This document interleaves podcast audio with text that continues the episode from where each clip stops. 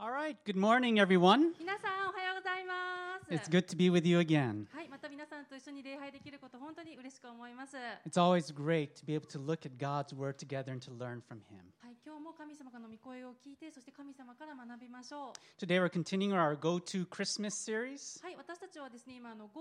スマスというシリーズをやっています。は And if you have your Bibles, you might want to open to Matthew chapter 2. い That's、what 今 we're 日 going は to look at today. の今お手元に聖書がある方はぜひあの新約聖書のマタイによる福音書の2章のところに指を入れておいてください。Why don't we start off with a prayer? はい、ではお祈りを持って始めましょ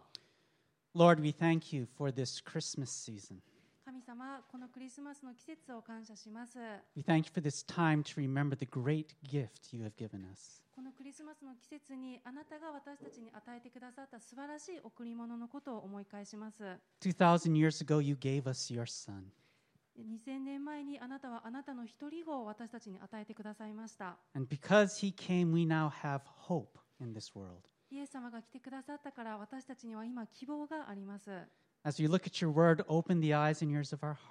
今日あなたの御声に耳を傾けるときどうか私たちの目と耳とそして心を開いてください。Help us to see and hear and understand everything you want to tell us. あなたが今日私たちに語ろうとしていることを私たちが受け取れるようにどうか助けてください Give Kazue and myself the words to speak. 自分と通訳にどうかあなたが言葉を与えてください Speak through us. どうか私たちをこの通訳とメッセンジャーを通してあなたが語ってください。We ask this in Jesus' name. イエス様の皆を通してお祈りします。アメンアーメン I think for all of us, this has been a very strange year. はい、あのこの2020年というのは私たち全員にとって大変な年でしたよね。And of course, the biggest reason for all this weirdness is COVID. はい、あのもう全員がもうこのコロナウイルスの影響を何らかの形で受けました。I remember first hearing about it when the Diamond, Diamond Princess came to Japan. うん、あの僕があのこのコロナっていうのを初めて聞いたのはあのダイヤモンド・プリンセス号が日本に入港してきた時のことでした。And then my wife started talking about COVID in February because we were planning to go to Hawaii in March. うんで2月ぐらいに僕の奥さんは結構あのコロナのことをちょっとこういろいろ言い始めたんですねなぜかというとあの3月の末ぐらいに家族でハワイに里帰りする予定があったんです、 And she was saying, Are we still going to be able to go to Hawaii? うん、だから僕の奥さんの里子さんはねえ私たち3月行けるよね大丈夫よねっていうふうに言ってました、No, at first I didn't think it was such a big deal. うんで僕も最初はまあそのうち収まるだろうっていうふうに思ってました、But then things just got bigger and bigger and bigger. うん、でも皆さん知っての通りことはどんどん大きくなっていきましたよね The next thing we knew, school shut down, shops shut down. うん、そして学校がクローズしてお店やレストランが閉じていきました、We closed Crossroad, everything went online here. うん、あの時もこのクロスロード教会はこんな風にオンライン礼拝でした。People started losing their jobs. そしてあの仕事を失う人たちもいました。And a lot of people were hurting. そしてたくさんの傷ついた人がいました。And even now, there are a lot of people that are hurting. 今も傷ついている人たちがたくさんいます。I was reading recently in the news that suicides are up again in Japan. この日本の自殺の数があの増え最近また増えてきているというニュースも目にしました。And now, of course, we're hitting a third wave of corona. そして今私たちはあのコロナの第3波の真っ只中にいますね。そしてクロスロスード教会はまたオンライン礼拝になりました。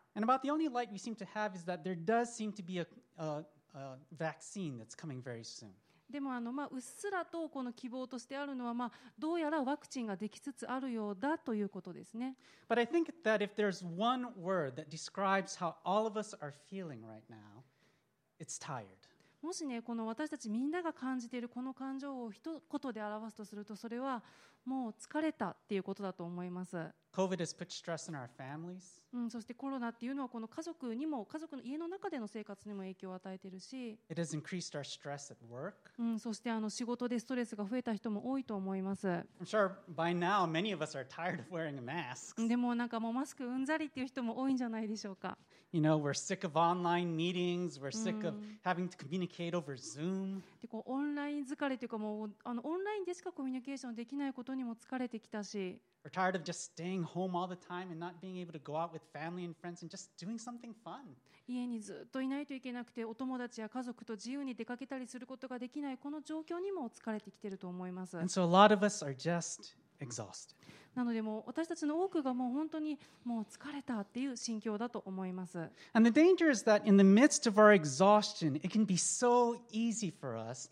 to fall into a spiritual malaise. うん、でちょっと危ないのがこういうふうに私たちこうずっと疲れた状態が続くとこう霊的にずっと霊的にもこう沈んだ状態に陥りやすいということです。Malaise. でそれを一言で一つの単語で言うとこう倦怠感っていう感じですね。That's the word that God gave me as I was preparing for this message. うん、この倦怠感という言葉がこの僕がこのメッセージを用意している間に神様からこう示された言葉でした。It's a situation where we know there's something wrong with us, but we just can't pinpoint what it is. うん、まあじゃあその倦怠感でじゃあどういうことかっていうとこう何か何か問題があることは分かるんだけどこうそれについてこう原因が特定できないからこうどう対処していいか分からないっていうような感じです。And because we can't pinpoint it, we're not exactly sure what to do about it. そうだからそれに対してのこう原因が分からないとこう対処方法っていうのも分からないんですね。We don't feel like reading our Bibles. でそうなるとどうなるかっていうとこうなんかこう聖書を読む気にならないな We don't feel like praying. あなんかちょっと祈る気がな祈る気にならないなって Worship seems kind of empty. なんかこうワーシップしててもなんかこう心ここにあらずだなみたいな We don't feel like doing online chats with people from church. こう教会の人にこうなんか LINE 送ろうかなって思うけどなんか気乗りしないし We don't feel like reaching out to others. こういつもだったらできるこう誰かにタッチするっていうこともなんかちょっとしんどく感じるって And we just want a way to kind of forget about our problems and stress for just a little while. もうだから今もうちょっとの間だけでもいいからこういうストレスをもう全部忘れてしまいたいっていう心境ってあるでしょうか And so we watch Netflix, we surf the internet, we read, we uh, listen to music, we do anything that we can to just get away from all our problems for just a little while. そうすると私たちこうなんかネットフリックスばっかり見たりネットサーフィンしたりこう音楽ばっかり聴いたりこうなんか憂鬱を忘れることをなんかやりたいっていうふうに思うんですね And for a lot of us, we become almost totally inward focused. そうすると何が起きるかっていうと私たちの心がもうこうぐっとこう内向きになっていくんです、And that's what I mean by a spiritual malaise. うん、それがこの霊的に沈んでしまうそのもう倦怠感を持つっていうことですね Does anyone understand what I'm talking about? ねなんかこうちょっとあ思い当たるっていう人はいるんじゃないでしょうか Well, spiritual malaise, believe it or not, is not a new thing. でもね実はこの霊的な倦怠感というので別に新しいことではないんです Many Christians have struggled with it over the centuries. もう何世紀もの間もう多くのクリスチャンがこのことについて葛藤してきました The question is, what do we do about it? じゃあ問題は私たちは今それをどう対処するかということです、That's what we want to talk about today. うん、それが今日お話ししたいことです Let's take a look at the book of Matthew, chapter 2. はいあの今日はあのマタイの第2章を見ていきましょう We're looking at a time in history when the people of Israel were in a spiritual malaise. 今日はあのイスラエルの人たちがこの時当時あの霊的に沈んでいましたその頃のストーリーを一緒に見ていきましょう And the reason they were in this spiritual malaise was because they were a people under Roman control. なんでそんなこの霊的なこの倦怠感を持ってたかっていうと当時のイスラエルの民っていうのはこのローマ帝国の支配下にあったんですね The Romans gave them a king, but he wasn't a descendant of David like a true king of Israel should be. あのローマ帝国にはあのヘロデという名前の王様がいたんだけどこのヘロデというのはダビデの子孫ではありませんでしたつまりこの本当のユダヤ人の王ではなかったんです Not only that, this king, Herod, was a very brutal man. それだけではなくてこのヘロデというのはすごく残酷な男でした、Oh, he did some good things. うん、ちょっとはね多少良いこともしました、He helped them rebuild their temple, for うん example. 例えばこうなんか神殿を再建するのにこう援助をしたりとか But he was also a man who was very power hungry and mm. paranoid. でもこのヘロデという男はこういつも今日権力に飢えていてこう疑り深い男だったんです。He even killed his own wife and two of his own sons because he thought they were conspiring against him. こうヘロデはこう自分に対していつもこう周りの何かが誰かが何か企ててるんじゃないかっていつも恐れていたのでだから自分の奥さんやあの2人の息子さえ殺したことがありました。And so a lot of people in Israel are thinking, where's God in all だ this? から多分当時イスラエルの人たちはこう考えてたと思う。神様はどこに行っちゃったのって We thought we were his people. 私たち神の民じゃなかったの We thought he loved us. 神様は私たちのこと愛してるんじゃなかったのって Why are we in such an awful mess? なのにどうしてこんな大変なことばっかり会うの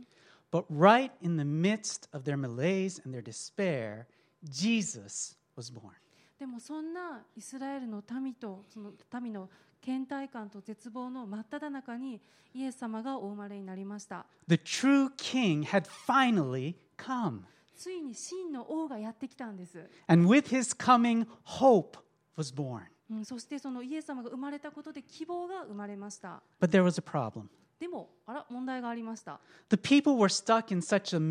in such a spiritual malaise that it did not even occur to them to seek him out. こう人々はもう気持ちも霊的にもすごく沈んだ状態だったのでせっかくのいいニュースそのイスライエス様を探あのが生まれたというイエス様を探しに行くことすら全然しなかったんです The ironic thing is that it was people who were outsiders, who were not Jews, who were among the first to seek Jesus out. それが皮肉なことにこのイエス様を真にあの本当に受け入れたのはユダヤ人ではなかったんですそそれは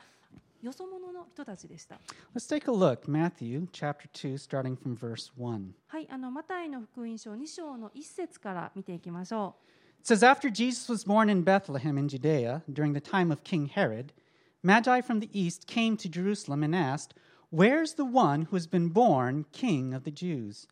We saw his star when it rose and have come to worship him. When King Herod heard this, he was disturbed, and all Jerusalem with him.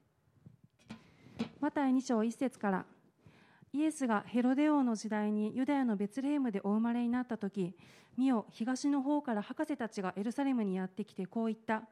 ユダヤ人の王としてお生まれになった方はどこにおられますか？私たちはその方の星が昇るのを見たので礼拝するために来ました。これを聞いてヘロデ王は動揺した。エルサレム中の人々も王と同じであった。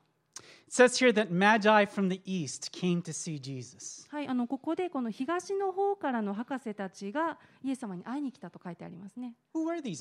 じゃあこの博士たちって誰のことでしょうか、あらずばりこの正体不明なんです、Matthew doesn't really give us very many details about う them. んうん、あのマタイはこの博士たちがこう具体的にどこの誰々さんかを全く書いてないんですね But Magi were originally astrologers from Persia. あの博士ってっていうのはもともとはこうペルシャ地方とかにいるこの星を見て占いをする人たちのことでした、They were like priests in those days and often were advisors to the うん kings. でその当時はこうなんか祭祀的な役割もしたりこう王様の相談役的なこともしたりしてました When the prophet Daniel was serving in Babylon and in Persia, he often had contact with these people. うん、あのかつてあの預言者のダニエルという人がバビロンで仕えていた時にこのダニエルもこういう博士みたいな人たちとこう関わりがありました。But by the time of Jesus, Magi could mean anybody who studied the stars or who were interested in trying to interpret dreams or doing things like that. でイエス様が生まれたこの当時のこの時代の頃の博士っていうのはこの主にこう星であったり夢であったりそういうのを研究したりする、まあ、天文学者みたいな人たちでした。Anyway, whoever they were, one day they came into Jerusalem and they were making a lot of noise. こうでとにかくもう名前は分からないけどこの博士たちはこうエルサレムにこうもう大騒ぎでやってきたんですね。 And they were asking everybody they could, Where's the one who has been born king of the だから Jews? エルサレムの町でも誰彼構わず声をかけました。ユダヤ人の王として生まれたお方はどこにいるんですかどこにいるんですかって。 What was the reaction of the people? じゃあエルサレムの町の人たちはどう反応したでしょうか、 Well, like I said, King Herod was not truly a legitimate king of Israel. うん、さっき言いましたよねこのヘロデ王っていうのはこう実実際にはイスラエルの正しい王では正当な王ではなかった。 And because he was already paranoid anyway, his first reaction when he heard that this new king was born was fear. そしてさっきも言ったようにヘロデはすごく疑り深い男だったのでこのイエス様についての新しい王についてのニュースを耳にした時に最初の反応は恐れでした。A legitimate king has come to take my place? やばいこの正当な王っていうのが来たら自分って追い出されるんじゃないのかって But he wasn't the only one who was troubled. でもねそれはその反応はヘロデだけではなかったんです Matthew tells us that all the people in Jerusalem who heard were troubled too. また3節の最後に書いてますよねエルサレム中の人々も王と同じであったと言っています Why would they be troubled? いやちょっと待ってなんで？They hated Herod. だってヘロデのことみんな嫌いだったでしょ？Surely they would have been happy to hear that a true king had come to take Herod's place. いやみんなそれは喜べばいいじゃんハッピーなんじゃないの？だって本当のイスラエルの誠の王が来てヘロデの代わりに治めてくれるってことをみんな願ってたんじゃないの？But again they were caught in a spiritual malaise. うん、でもここでエルサレムの人々はもうすでにこの霊的な倦怠感にどっぷりした使っちゃってたんです、You see, for so many years, hope had just been sucked out of them. うん、こう今までずっと持ってた希望っていうのがもう何年も何年もかけて彼らから奪われていっていたんですね They had suffered for years under Herod's rule. この人々はもうずっとヘロデ王の下で支配下で何年も苦しんでいました、They had seen what kind of man he was and だからもうヘロデはどれだけ暴力的だかのっていうのも嫌というほど知ってたんです。だからこうヘロデがこの後何をするかということについてこう民はすごく心配していました。Affect them. うん、でつまりこう民はヘロデがこのそのイエス様のことに対してどう反応するかってそのその反応がどう自分たちに影響するかということをすごい心配してたんです So instead of rejoicing in Jesus' coming, they lived in fear. だからイエス様の到来を喜ぶ代わりに民は恐れの中を生きていました How about you? 皆さんはどうでしょうか？Do you feel like hope has been sucked out of you because of this whole corona situation? このコロナの状況で希望がなくなってしまったかのように感じますか Has hope been sucked out of you because of how long it's lasted and the effect it's had on your life? この長引くコロナの影響があなたの人生に与えた影響そのためにもう希望がどっか行っちゃったように感じてますか As Christmas approaches and you think about the great gift that God has given us, does it cause you to rejoice again? うん、あのクリスマスって私たちがこうイエス様から与えられている贈り物について考えてそして喜ぶ時でもありますけどその喜びはあなたの内側に今ありますか？Or because of your fear and discouragement, has even the joy of Christmas been sucked out of you? あなたの恐れやあなたの落ち込みがクリスマスの喜びさえもあなたから奪ってしまっていますか、That's how the people of Jerusalem were. うん、そしてこれがそのそイスラエルの民たちは今そういう状況でした Perhaps the saddest group that we see in the story, though, is the priests and teachers of God's law. でもここのストーリーでじゃあ一番残念な人たちは誰かというとそれは実は祭司たちと立法学者さんたちでした You would think that when they heard the Magi's story, they would be the first to go running to try to find Jesus. この博士たちからの知らせを聞いてもうそれこそさ祭司さんたちがこうあついに来たって言って飛び出していったんじゃないのかな After all, these were the people that knew God's word better than anyone だって else. この祭司さんたちっていうのが神様の御言葉に誰よりも精通してるんじゃないのっ Surely they would have been excited to go and find this new king. てことはさこの祭司さんたちがもうイエーイって言ってもあのイエス様が生まれたっていうのでこう嬉しくなったんじゃないの But let's take a look at what happened. ではこう何が起きたのか実際に何が起きたか見てみましょ Verse 4. う4節から。 When he, Herod, had called together all the people's chief priests and teachers of the law, he asked them where the Messiah was to be born. In Bethlehem, in Judea, they replied. For this is what the prophet has written. But you, Bethlehem, in the land of Judah, are by no means least among the rulers of Judah. For out of you will come a ruler who will shepherd my people, Israel. マタイ2章4節から。王は民の祭司長たち立法学者たちを皆集めキリストはどこで生まれるのかと問いただした。彼らは王に言った。王様ユダヤのベツレヘムです。預言者によってこう書かれています。ユダの地ベツレヘムよ。あなたはユダを治める者たちの中で決して一番小さくはない。あなたからベツレヘムから治める者が出て私の民イスラエルを牧するからである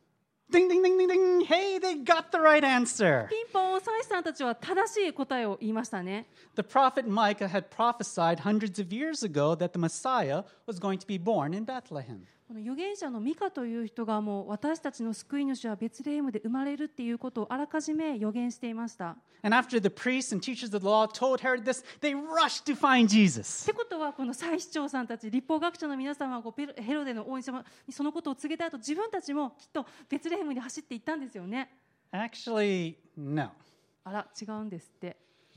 We never see them in this story again. えこのストーリーでもこの祭司長たち立法学者たちってもう出てこないんですってこの後。For whatever reason, they had no interest in going to seek for Jesus. どういうわけかこの祭司長たち立法学者たちっていうのはこのイエス様に会いに行くっていうことにリアルな関心を持っていませんでした。How could that be? どうしてそんなことになってんの They were supposed to be the most spiritual people in all of Israel. あの祭司って言ったらと立法学者って言ったからイスラエルの中で一番こう霊的な人たちじゃないの？They were supposed to be the spiritual leaders of Israel, for goodness sake. みんなにとっても人々にとっても霊的なリーダーなんじゃないの？But apparently, they had fallen into a spiritual malaise too. でもどうやらこの祭司長たちもこの霊的なこの倦怠感っていうのもに陥っていたようです、 They knew the scriptures very well. うん、彼らはあの神の御言葉によく精通していました But while perhaps their faith was something that was intellectually interesting, it was not personally transforming. でもこのおそらくこの彼らの信仰っていうのはこの知的なこう好奇心であったり関心であってその信仰はこう彼らを内側から変える作り変えるっていうことには至ってなかったようなんです。You see, there's a very big difference between intellectual faith and true faith. うん、単なる知的な好奇心関心の信仰とその本当の信仰っていうのの間にはものすごく大きな違いがあります、You can know the Bible backwards and forwards. うん、例えばあなたはもちろんその聖書をいろんな角度から調べることはできます、You can know all the right answers. うん、で質問に対してこう正しく正確な答えを用意することもできます、But if it does not transform your life, if it does not cause you to seek after and worship Jesus, your faith is worthless. でもそれがあなたの心に何の変化ももたらさないならイエス様についていきたいイエス様を称えたいっていう心をその気持ちに起こさせないならその信仰には何の意味もないんです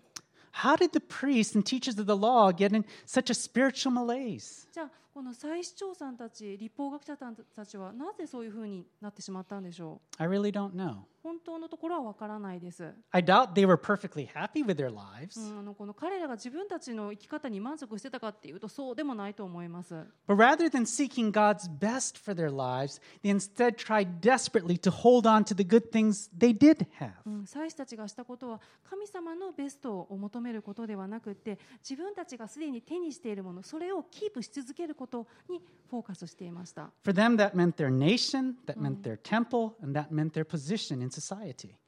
ちは何を持っていたか、それはもう国であったり、神殿であったり、そして社会においての高い立場のことでした。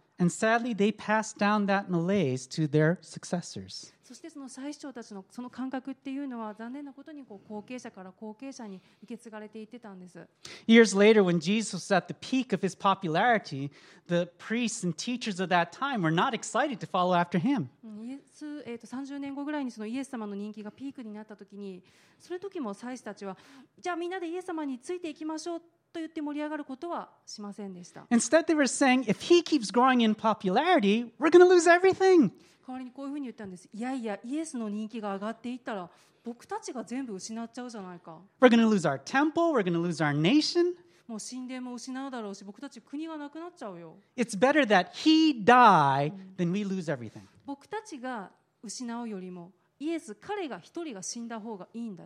In short, their lives had become totally self centered. うん、要するにこう祭司長たちはこうすごく自分中心になっていたんですね。And by focusing on themselves and just trying to hold on to what they still had, it sucked out any passion they should have had for Jesus. 自分自身にフォーカスしてしまってこの立場や名声をもうずっと持っときたいっていう心が彼らが本来神様に持っていたはずの情熱を上書きしてしまったんです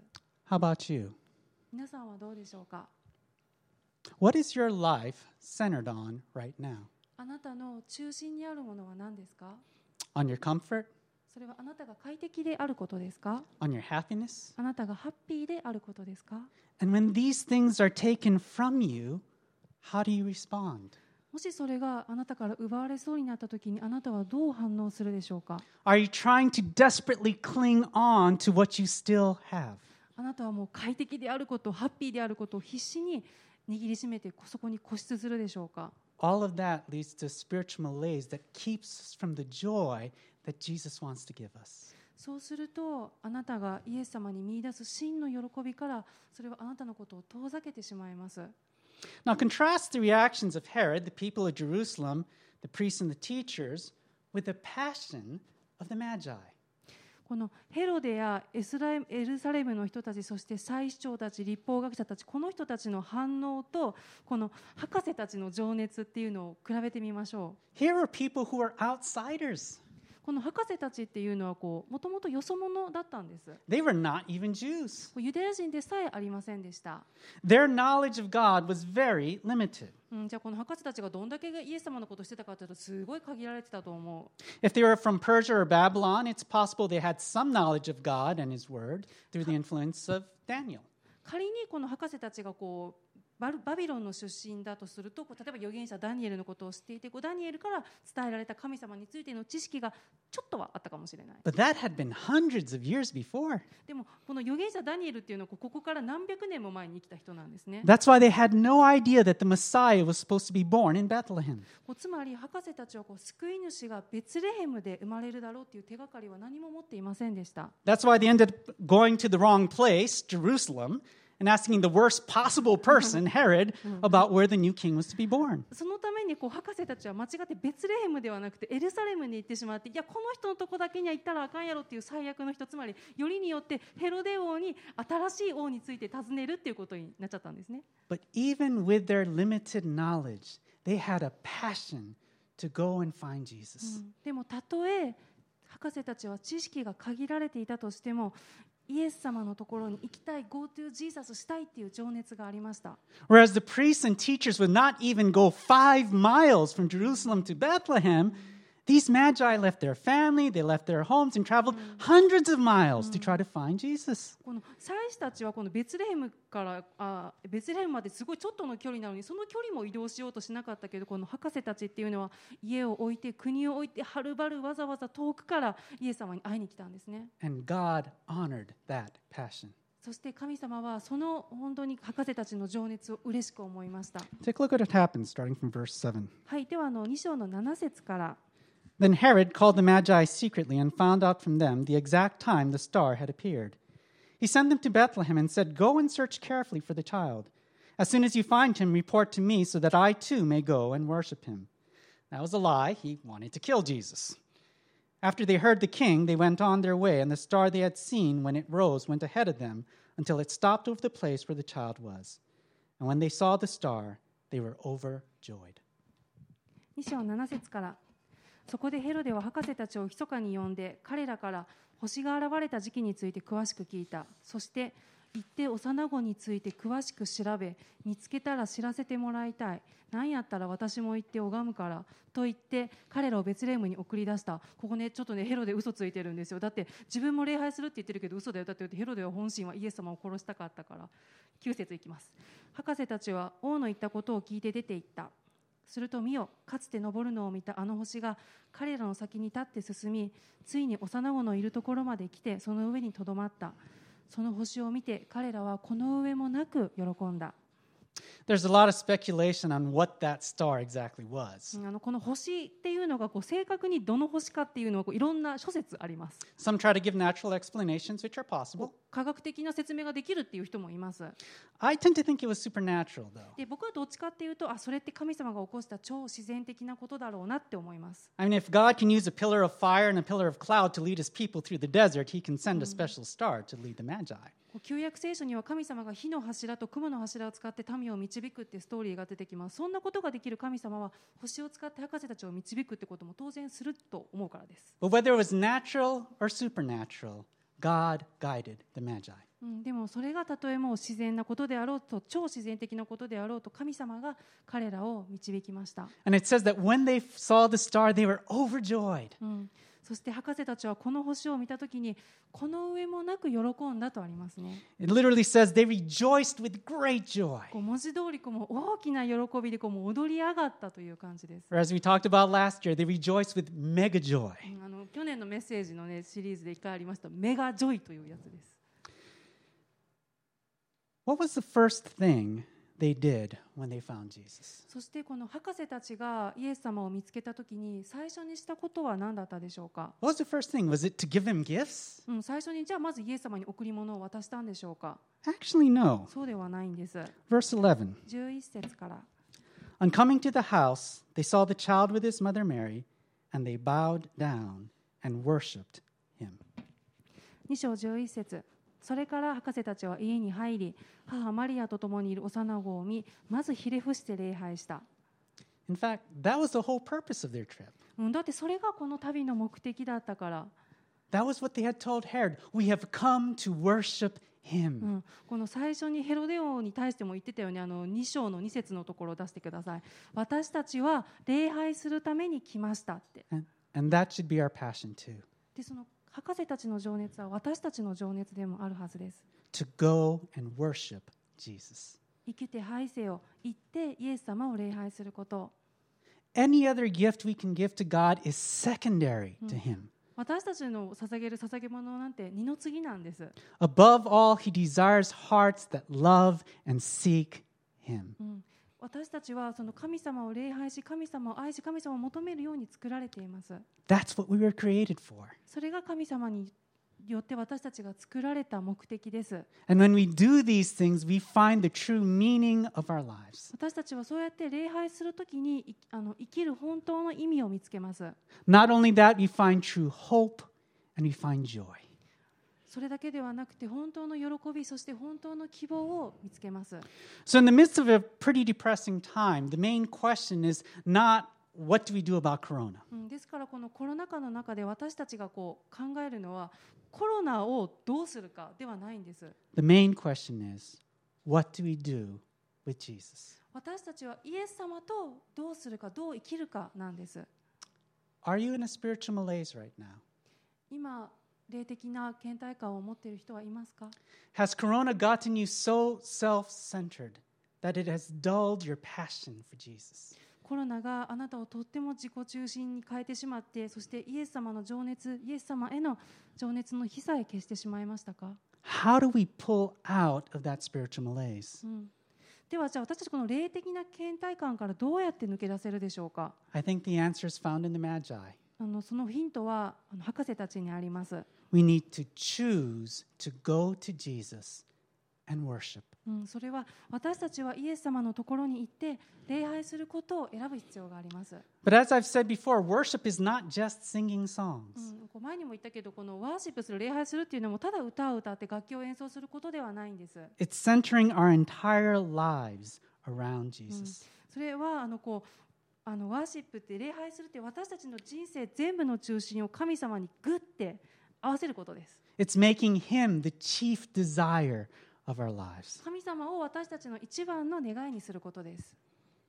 What happens when we do that? そうするとどうなるでしょうか、We get our eyes off of ourselves. うん、私たちは自分自身から目を離します We get our eyes off of our problems. 自分たちの問題ばっかり見てたのがそこから目を離します。そして希望である希望そのものであるお方に目を戻すことができます。Our circumstances. こうどんな状況であっても私たちを引き上げてくれることができる唯一のお方そのお方に目を目を戻すことができます、I was reading Psalm 27 in the Crossroad Bible reading plan last Monday. えー、と先週の月曜日にこのクロスロードの Bible reading plan というのを読んでました And David's words really struck me. そこの詩編27編だったんですけどダビデの言葉がもう刺さりました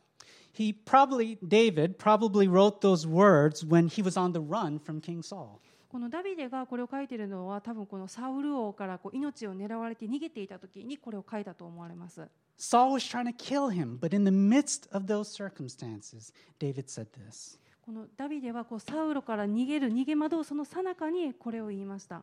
He said, My heart says of you, seek his face. Your face, Lord, I will seek. 詩編27編8節あなたに代わって私の心は言います私の顔を慕い求めようと主よあなたの御顔を私は慕い求めます God's Spirit often stirs our hearts to seek him. 神の霊は時に私たちの心をかきたててあのこう神様を求めさせるんです Because of him, something in our heart cries out, Turn your eyes to God.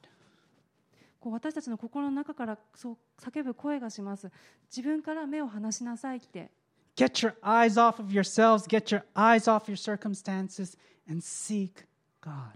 こう語られるはずです自分から目を離しなさい自分の問題から一旦目を離しなさいってイエス様を求めなさい What do you do with that voice? そのあなたはその声にどう反応しますか Do you ignore it? もう聞こえなかったふりをしますか Do you make excuses? 言い訳をするでしょうか？Oh, I'm too busy now. ああ今ちょっといそれがそれ忙しいそれとこじゃない Oh, I'm just too tired right なん now. かもうもうとにかく疲れてるからそんな気になれないのって言い訳をするでしょうか？Or do you turn to Jesus and say, Your face, Lord, I will seek? それともイエス様の方を向いてこう言いますか？主よ私はあなたの御顔を慕い求めますって I want you to think about something. あの考えてほしいことがあります What dominates your thoughts when you wake up in the morning? こうあなたがこう朝起きた時にあなたの考えを支配するものは何ですか What dominates your thoughts when you go to sleep at night? あなたが夜眠る時にあなたの考えを支配するものは何ですか、Can I encourage you to give those times to God うん、その時間を神様と過ごすっていうことをお勧めしたいです in prayer, 祈ることに in reading God's word, 神様の御言葉を味わうことに in seeking Him? そして神様を求めることに And as you do, ask Him, Lord, speak to me.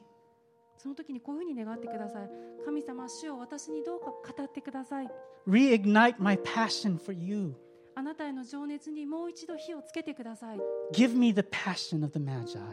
博士たちみたいな情熱を私にも与えてください。Help me to get my eyes off of myself and back onto you. 私が自分の問題から目を離してあなたのことを見上げることができるようにどうか助けてください、And like He did with the Magi 2,000 years ago, I believe God will honor that う prayer. ん、僕はこういうふうに信じています。イエス様が2000年前に博士たちにそうしてくださったようにイエス様があなたにも必ずそうしてくれるって僕は信じています The prophet Isaiah said this in one of his prophecies about Jesus, and I'll close with this. 預言者イザヤという人がイエス様についてのいくつかの預言をしました今日はそのうちの一つを読んでメッセージを終わりたいと思います Isaiah chapter 60, verses 1 to 2. イザヤイザヤ60章1節と2節 Arise,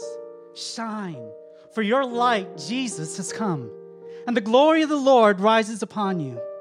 See, darkness covers the earth, and thick darkness is over the peoples. But the Lord rises upon you, and his glory appears over you. イザヤ60章1節2節起きよ輝け誠にあなたの光が来る。主の栄光があなたの上に輝く。見よ闇が地を覆っている暗黒が諸国の民よ。しかしでもあなたの上には主が輝き主の栄光があなたの上に現れる。Let's pray. 祈りましょう Lord Jesus, we thank you so much for coming for us. イエス様あなたが私たちのためにこの地上に降りてきてくださったことを感謝します。You, you 神様私たちがあなたのことを知る前からもあなたは私たちのことをご存知でした。We sinners, 私たちがまだ罪人だったのにあなたは私のために死んでくださいました。That, そしてでもあなたは3日目に死のちからよみがえりました。And because of that, we have hope.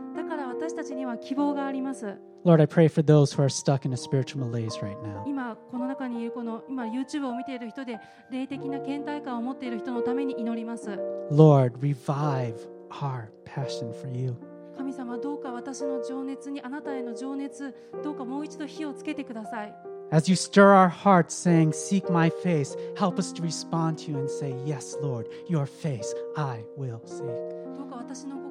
をかきたてて私があなたの御顔を求めあなたをあなた自身を求めるようにどうか私の心を揺り動かしてください We thank you for your love. 神様あなたの愛をありがとうござい We ます thank you for your grace. あなたの恵みを感謝します In Jesus' name we pray. イエス様の皆を通してお祈りします Amen. アーメン